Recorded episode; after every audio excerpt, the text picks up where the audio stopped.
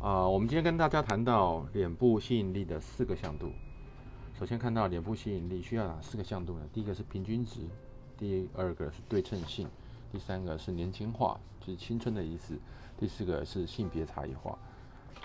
那对脸部对一个人另外一个人的吸引力呢，是从这四个向度去看的。如果你平均值呢是演化心理学的角度来看，在某个特殊的环境里面，群体的脸部的平均值，无论是比例或是轮廓剖面，代表着这个时间点最适存的原型。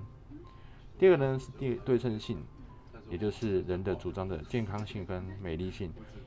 从演化心理学的角度来看，如何从一张脸看出个体的健康度是最重要的。一张无瑕的皮肤，肤质健康且清楚，可以看见内部问题。动态对称的脸代表没有肌肉神经的问题，静态对称的脸代表没有骨架的问题。第三个，年轻青春化。呃，根据演化的心理学，脸部的幼儿化、年轻化会激起个体想要照顾和保护的欲望，争取到更多的存活机会。如果如果像是大眼睛、小鼻子、小下巴这些幼儿的特征，会让人家更喜欢想要照顾他。第四个是性别差异化，从演化心理学的角度来而言，个体因啊不知道什么浓度上升，可呈现性成熟的特征。代表着处于可孕育下一代的良好时机，越明显的性别特征代表着健康和成熟。